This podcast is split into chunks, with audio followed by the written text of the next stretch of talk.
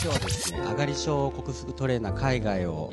日本と海外を行き来しながら活動してらっしゃる、えー、金光サリーさん、えー、よろしくお願いいたします。はい。よろしくお願いします。よろしくお願いします。えっと本もいくつか出してらっしゃって人前で話すのが楽になる5つの魔法。えー、人の目を気にせず楽に生きるために黒猫が教えてくれた9つのこと。長い。長くてすいません。そうなんでしかも海外でも、えっと、出版してるんですかねなんか日本以外そうですね一冊目の本が、はい、あの台湾と韓国の方で翻訳されて、はい、はい、出てます。あ、すごいですね。あの海外に、ね、あの上がり症克服の本ですね。はい。今日ですね、えっ、ー、と誰もが一度は一度はというかもう一生通して、うん、えー、はい、必ずもうみんなですよね。必ず悩まない人はいないと思うんですけれども、通る道ですよね。うん、通る道、あ、はい、そうかもしれないですね。うん、ついてちょっとあのお話をお伺いさせていただければと思うんですけれども。あ、はい、ありがとうございます。よろしくお願いします。その前にあのこの前、お願いします。あのとある国で、お世話になりました。楽しかったですありがとうございました。そうですね、初ベトナムだったんですけど、あ、そうですか？はい、あのいきなりそうですね、グラブにグラブをこう普通に、はい、あのオーダーしたらバイクが来てみたいな。はいはい。グラブっていうのはあれですね、配車アプリのあのスマホで呼ぶやつですね。すねはい、タクシーみたいな。そうですね。うん、他の国だと普通車だともう頭が刷り込まれて、車来るもんだろうと思ってあんまり見ずにポボって頼んだらバイクが来たみたいな感じで。なるほど、選ばずに来ちゃって。びっくりしました。あ、バイクかこっちはと思って。そうですよね。うん、ベトナム確かにバイクが多いですよね。ですね。かなり不思議な光景がいっぱいありました。バイクだらけっていう。そうですよね。そんな感じであのいろんな国にもあのこれこのポッドキャスト聞いてる人結構旅行好きな人が多くて、はい、ああそうなんですね。そうなんですよ。でその、なんかちょっと本題に入る前にあれなんですけども金水金水さんは結構いろんな海外に行ってらっしゃると思うんですけれども、はい、どこの国に今まで、ねまあ、はい、うんうん。今までは一番多いのがマレーシアですね。はい、マレーシアとか、あと台湾とか、はい、あとはフィリピンとか、はい、そうですね。あ,、まあ、あとはちょこっとずつみたいな感じで、香港行ったり、うん、シンガポール行ったりとか、はいはい、こんな感じで。そうですか。うん、なんか好きな国とかありますか？好きな国。私マレーシアがなんかこう一番バランスが取れてる感じがして好きなんですけどそうですねあとフィリピンのなんかキャラクターというか、はい、人人があったかい感じすごい笑顔がはい、みんな弾けてる感じがすごい好きでしたね。あ、本当ですか？よかったです。僕はフィリピンで育ったので、そう言っていただけるととても嬉しい。そうですよね。あのあっちに行くと、はい、フィリピンに行くと、そのジプニーって言ってあのバスが通ってるじゃないですか。はい、乗り合いバスみたいな。はい、はい、ジプニーの、あの、ドライバーさんというか、呼び込みのお兄さんとかの、はい、もうウィンクしてくる感じがすごい、あ南国だなっていう気持ちになって。そうですね、うん、日本人、あんまり多分、ジープに乗らない人多いような気がするんですけど、乗れちゃう、乗れちゃいますか？乗っちゃい、乗っちゃいけない。あ、全然乗れます。あ、本当ですか？難しくないですか？くないです。あの大体みんな丁寧に教えてくれるしあそこまでバスで行きたいんだけどみたいな感じで言うとあじゃあそこのあのジップに乗っていくといいよとか言って教えてくれて。はい、えー、そうですね、うん、すごいですね。ものすごいローカルな、はい、そうかもしれない。タイプですね。そうですね。なんかこう降りる時とかみんなが手伝ってくれるのがすごい嬉しかったです。なんか初めの頃は慣れないじゃないですか。でどこまで行くよっていうのをみんなが聞いてってくれてばあの乗り合いした人が。はい。であともうちょっとだよとか 降りる時はこう次降りる、ね、お金でカンカンカンってこう上押すあなんていうか音立てたら下ろしてくれるよとかいろいろ教えてくれて。はい。そうですね。料金払う時とかもその順番にこの隣の人に、うん、から隣の人にそうそうね手渡しで。運転手さんまで渡してもらうんですよね。そうですね。あれ不思議な感じですよね。そうですよね。普通ない、ね、あれお釣りちゃんと帰ってくるのかなとか初めはドキドキします。確かに。運転手さんもちゃんと見てるんですよね。そうですよね。誰が払ったかとか、うんうん、いちいち運転しながら覚えてるんですかね。すごいですよね。そうバックミラーでこうチェックして、ね、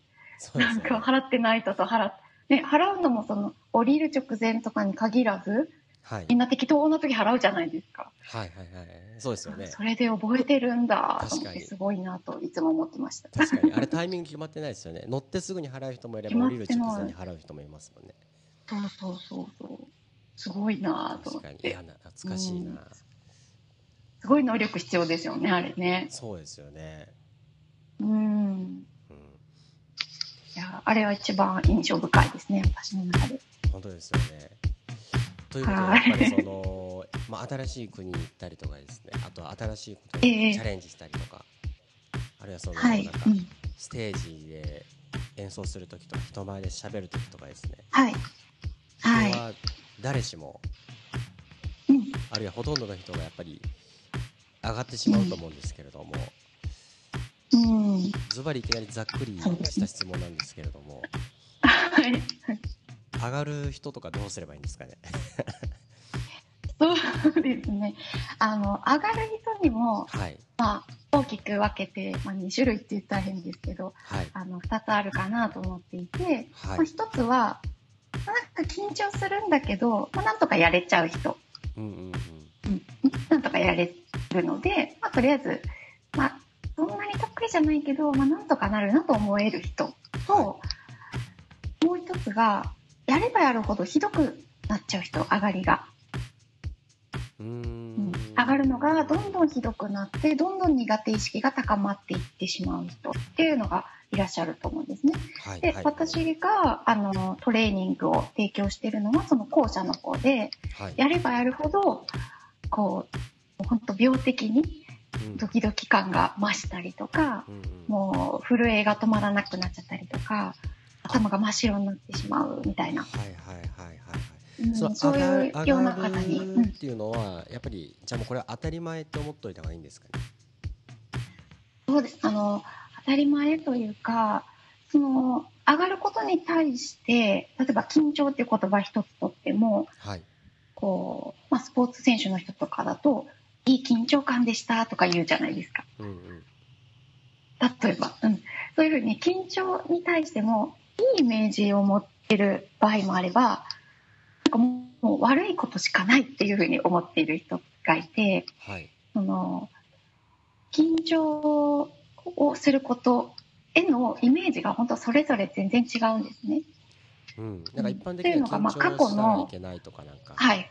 しないようにしようとか。あそうですよね。しないようにしようとかやっぱりそういうふうにこうリラックスしていることが一番いいっていうふうに思いますあのみんな信じ込んでしまってるんですけど、はい、その、うん、リラックスが一番いいっていうのを信じすぎてしまうとあのひどい方向に行ってしまうことがよくあると。あなるほどなるほど。うん。なんか緊張したくないとかいう気持ちが強いがために余計上がってしまうみたいなこともやっぱ、うん、あそうですそうです、うん、あったりしそうな気がします言われてみれば。その通りですねうん。うん、緊張を避けようとするがあまり緊張にこう意識が行き過ぎていて例えばなんかちょっと震えたとか、はい、ちょっと止まったとかいうだけでもわ緊張してるからだみたいな感じで、うん、うん、どんどんひどくなってしまうってパターンがあるんですよね。はいはいはい、うん。そういう人は対策を打った方がいいんですけど、うん、まあ、なんか緊張するよねみたいな感じで、まあ、軽くその緊張を捉えられている人は別にまあ、そのそのままやっておいても日常そんなに難しいことはないってことですよね。確かにいやでも確かになんか、うん、例えば僕音楽やってたんですけどえー、はい、そのなんか緊張ライブとかライブハウスとかステージで緊張しうんうん、したくないっていう気持ちが強い時の方が緊張してた気がします。はい、そうなんですよ、ね、なんかずっと不思議で。部屋の中でギター練習したりスタジオでバンドメンバーと練習してる時と全く同じことをしようとしてるのに、なんで緊張するのかなとかずっと思ったりしてたんですけど、そうですね。あのバンドの人とかはまだあの、まだいいと思うんですね。いいっていうのは何かっていうと、のステージで、はい、まあ、リラックスしてた方がいいっていうふうに信じてる人は別として、うんうん、どっちかっていうとステージっていうのはテンション上がってていいところじゃないですか。はいはいはい。うん、興奮してていいわけですね。はいはいはい、はい、そのうん、別に抑えなくても興奮しててイエーイってこう盛り上がってればい。いので、はい、出し切ろうみたいな。体そうそうそう体が興奮してきているのにあのそれに乗っていけば本来いい状態なんですね。はいうん、体がこう頑張れっつってこうエネルギーを出してくれるのに乗っ取っていけば、まあ、スムーズにいけるんだけどそこでリラックスがいいって信じちゃってる人は緊張しないようにしなくちゃみたいな感じで体の方向性と逆をやろうとするので難しくなって。うん、なのでテンション上がってきたらそのまま乗っていけばいいっていうのが私が推奨しているやり方になります。あなるほどなるほど。緊張、うん、緊張ってなんでするんですかね、うん、やっぱり人前、うん、人前にいるからとかですかね？人の目を気にしてるからとかですかね？えっ、と緊張する、はい、まあ、原因原因というのはその過去にその人前に出た時とか例えば人前で演奏した時とかに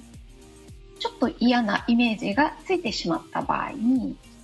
それがまた呼び起こされるっていうのが原因ですね。あ記憶にあるってことですね。うん、そうですね。あの記憶の中で人前イコール危険なところとか、はい、怖いところとか危ないところみたいにこう記憶がこうくっついてしまうと、はい、人間も動物なので防衛本能が働きますよね。うん、うん、でもう一回ああいう状態にはなりたくないとか避けたいっていう風な、まあ、気持ちが出てきて、はいはい、で防衛本能が働くとその体中に血を巡らせようとするわけですね。戦わなくちゃもしくは逃げなければっていうのがあるので、はい、体の中にエネルギーがないと逃げたり戦ったりできないのでこう体がしっかり血を巡らそうとしてくれるので、はい、その時にこう心臓があの心臓の大きさは変わらないので早く打つしか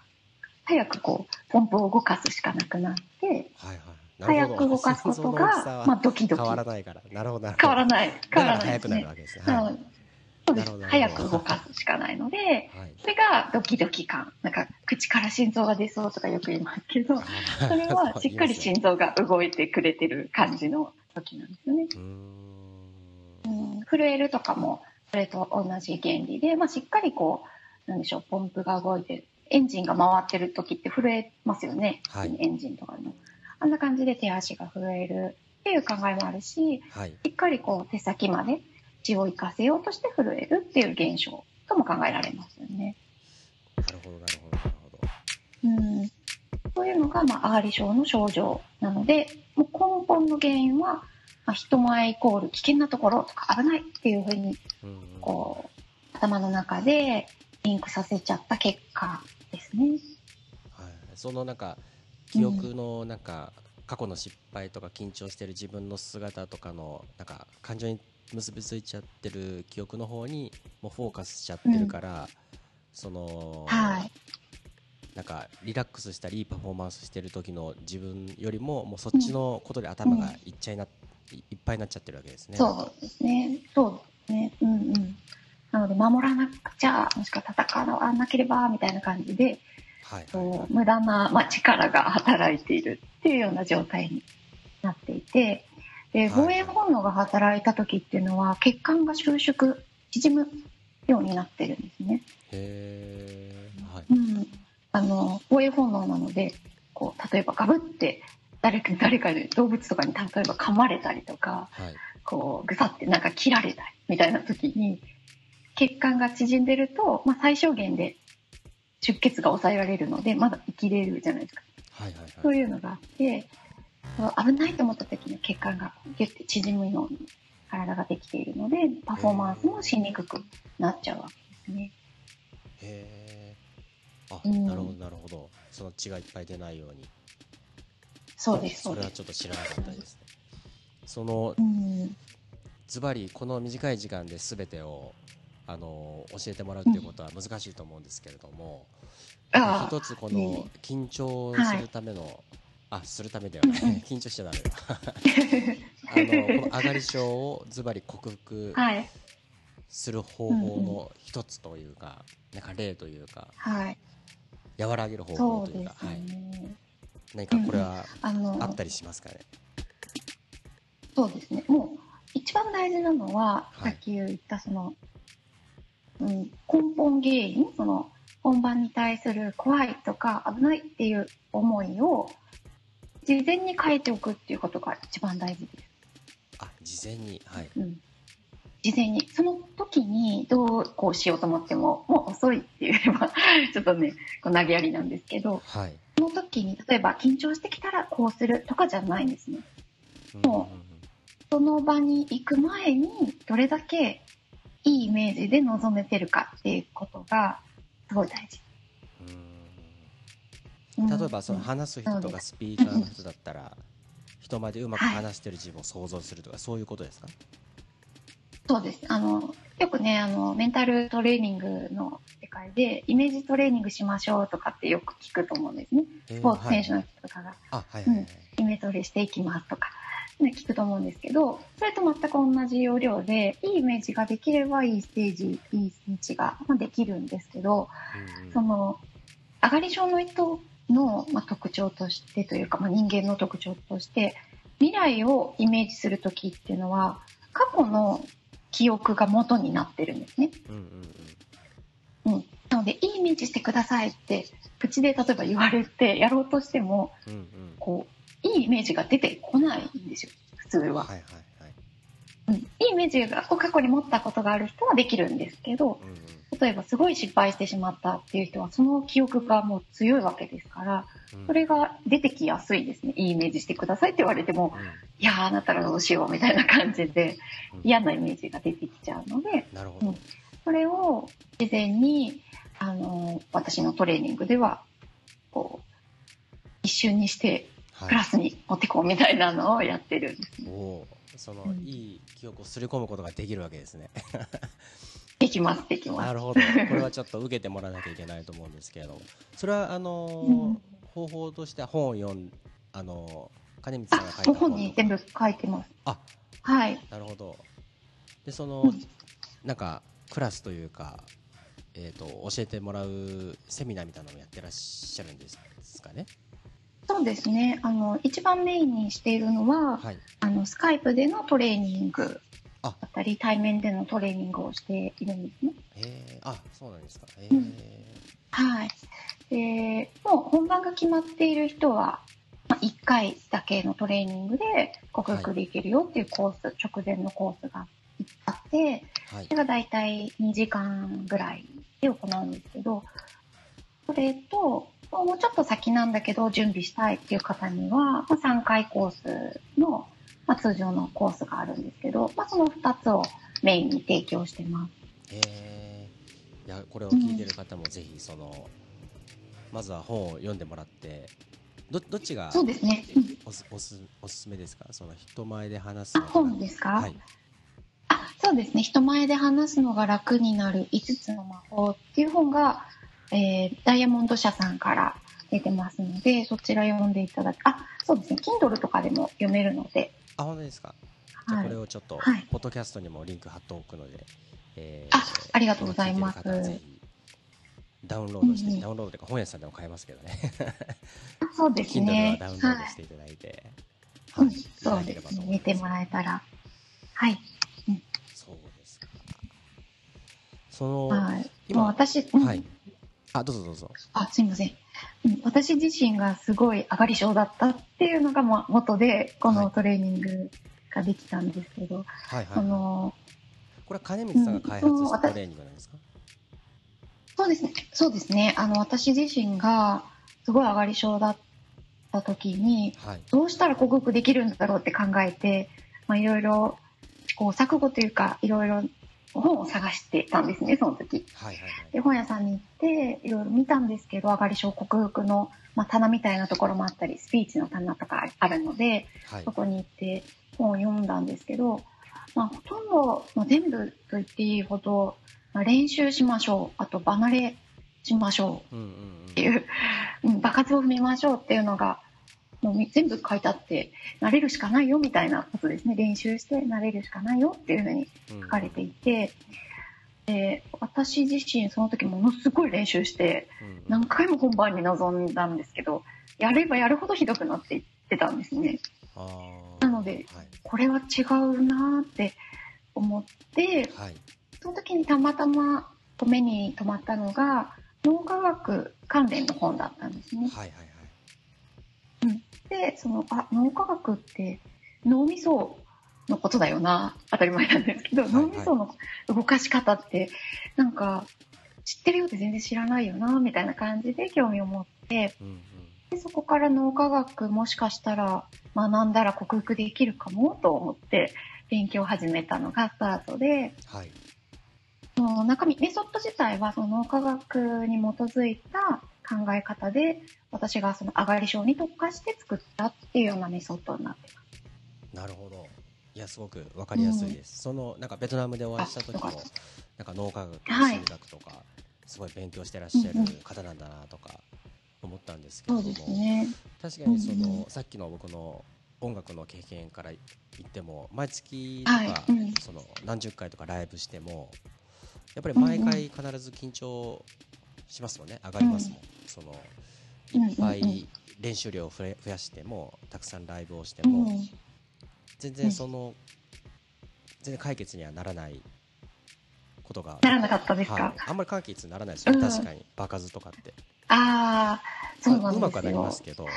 反省して、うん、うまくはなるのでいいんですけど。緊張はしますよねね。やっぱりじゃああの私のところにはそのミュージシャンの方もよくいらっしゃるんですね、はい、プロのミュージシャンの方とか。は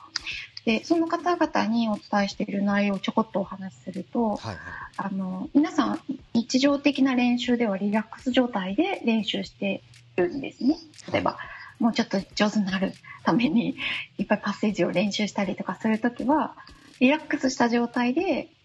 こう、まあ、集中してやってらっしゃると思うんですけどそれはそれで OK なんですけど、本番前、ライブ前とかは、ぜひリラックスした状態っていうのをやめて練習してほしいんですね。本番前。どうやるか。はいはいはい。そう、そうです。まあ、日常的には練習はリラックスしてやっていいんですけど、はい、本番前、もうすぐ本番だぞっていう時には、テンションが上がった状態で練習するのをお勧めします。本番のようにってことですか？そうです、そうです。本番をリラックスに近づけるんじゃなくて練習を本番に近づけるような気持ちでやってほしいんですね。はい、うんうん、でどうやって具体的にやるかっていうともちろん想像本番を想像してこうお客さんが入ってるようなイメージを、ね、した時には興奮すると思うんですけどテンション上がってくると思うんですけど、はい、そんな状態であの曲を通しで練習したりとかもしそのイメージがうまくいかないのであればもう物理的にその心臓のドキドキ感を高める意味でちょっと走ってから練習するとかそんな感じで、うん、ちょっとだけこう階段上り下りした後で、はい、ちょっと息が上がってる状態で演奏するとかそういうことをするとより本番に近づけた体の状態で演奏ができるので、うん、あこんな感じでもできるんだなっていうのが分かってくる。はい、そうするとお客さんが入ってるそのステージの上でもその練習の時との差が少なくなってくるので、はい、対応がしやすくなっています。うん、そのえっ、ー、と僕の今パッと思い出した感じでその音楽やってたのがちょっと何年も前なんで、えーと、今、客観的にその時の自分のこととか原因を考えてみると、うん、その中心理学とか今、脳科学の話になったんでええ、若干ちょっと突っ込みたいところなんですけれどもその、自分がその時なんで緊張してたのかなって考えたら2つあって、はい。えー、いっぱい練習しても本番だと緊張する。それはやっぱりなんか人前で人の目線というか人前だからやっぱ同じことをやってても緊張するのかな上がるのかなっていうのと、はい、あとはなんかそのなんか評価を気にするというかなんかプレーにフォーカスしてるわけじゃなくてパフォーマンスではなくて なんか周りのなんか好かれたいとか感動してほしいとか、楽しんでほしいとかつまらないって思ってほしくないとかっていう、なんか、外の目というかなるほどなるほどすぎるとなんか上がったりするのかなとかちょっと思ったんですけど、こういうのはあんまり関係ないですか？そうですね。いや関係はありますね。あの人間って面白いんですけど、はい、そのなんでしょう人の目が気になるって今おっしゃったじゃないですか。はいはいはい、で人の目っていうのは、まあ、人のなので他人のってことだと思うんですけどあ本が人の目を気にせずに楽に生きる。あそうですね。もう一つ二つ目はそれなんです。はい、で人の目っていうのをあの人が気になってる人が気になってるって思ってるんですけどよくよく考えてみたら人の頭の中の自分ってどんな感じかなって言って結局自分がどういうふうに見えてるかっていうところが気になってたりしません？気になります。なので、そうなんですよね。あの、よくよく考えてみると人じゃなくて、人の頭の中の自分、イコールやっぱり自分が気になってるね。うん、自分への興味が高い状態、うんまあ、評価が気になるっていうのもそんな感じですよね。私ってどういうふうに評価されてるだろうかって言って、人が気になってるようで、実は自分が気になってる。ってことなんですよね。はい、うん、で、じゃあ自分が気になってる状態をどうやったら、まあ、抑えられるかというか、自分じゃないところにフォーカスできるかって考えたときに、その、自分への興味を下げようって思っても、人ってそれがすごく苦手なんです。何々しないようにしようっていうのはものすごい難しいことなんですね。はい。うん。だから自分のこと気にしないようにしようと思えば思うほどもっと気になるっていうのが人間の仕組み、脳みその仕組みになってます。うん。なので、そういう時にやってもらいたいのは、自分への興味がすごい高まっている時には、自分ばっかりこう、フォーカスしてるわけなんで、うん、それを下げようとするんじゃなくて、それにまあ、相対するっていうか、違うところの興味を高めるように努力するといいんですよね。うん。うん、例えば、えっ、ー、と、今までだったら、自分のことが気になっているんだったら、本当に相手のことへの興味を高めてみようとか、うんうん、今まで人のことは気にしないように逆にしようと思ってたんだけど、本当は全然人のこと見てなくて、人の頭の中の自分を見てたわけなんで、ちゃんと相手の要望を見たりとか、相手がどんな風に楽しんでるかを観察しようとしたりとか、相手にちゃんとフォーカスを持っていけば自分への興味が相対的に下がってきます。そうすると演奏がしやすくなったりするんですよね。どんな風に人が楽しんでるだろうかっていうところに注目するようにしたり、もしくはまあ自分のプレーに集中したりとか、あとその音楽の中身に、まあ、スピーチだったらスピーチの中身、私これがとっても言いたいみたいなことに集中してもいいんですけど、ちょっとその自分への興味を他にずらすっていう手法を取るといいですね。まあ、ただ、これ、はい、そうで、それがいいですよって言っても、なかなか一人じゃできない部分が多いと思うので、そう、ね,、そういうのをお手伝いしてます。はい。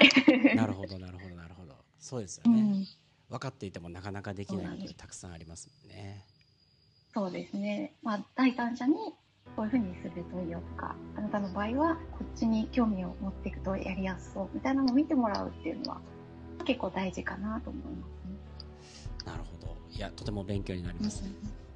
あよかったです。えっと、うん、最後なんですけども金光さんがなんかこれからなんかする活動というか何か宣伝とかあれば聞かせていただきたいんですけど。宣伝。あありがとうございます。あの活動としては本当にこの人前で話すときに緊張する人が本当まだまだ多くて、でそのリラックスすることが一番なんだっていうふうに信じて、はい、あのドツボにはまっていっている人がやっぱりまだまだ多く多いのでそ、ね,、れを、ね、うん、そうですね。やっぱり昔からのなんか迷信というか信じられていることがリラックスが一番いいとか深呼吸してとか堂々と喋るのがいいみたいなそういう平常心が一番主義みたいなのが、うん、まあ、刈り通ってしまっているのでそうじゃなくてまあ、人前に出た時はこうテンション高く楽しんでもいいんだよっていうのを、まあ、これからも伝えていたいなと思うんですけど、はい、今までは本を出したり講演したり、はい、その個人的にこうトレーニングをしたりしてたんですけどもちょっと違うやり方とかを考えられたらいいなと思っていて例えば、まあ、本当にちょっとしたことなんですけど自分も音楽活動をやっていたりとかそうなんですか？ライブをしたりとか、はいはい、そういうのところで見てもらって、はい、あありがとうございます。そういうようなところで、その、なんでしょう、あ、本当に克服できるもんなんだとか思ってもらえるような、こう、まあ、姿を見せれたらいいかなと思っていたりとか、はい。うん。そうですね。本当いろいろな活動を通して、この、まあ、命題というか、人前で楽しめるよっていうのを多くの人に伝えていけたらいいなと思ってます。で、はい、で海外に、海外と日本を行き来してやっているっていうのも、日本にずっといると、その自分はもう克服したよみたいな、そこのからの立場で、物を申すような形になってしまって、今から克服して変化していくよっていう人に、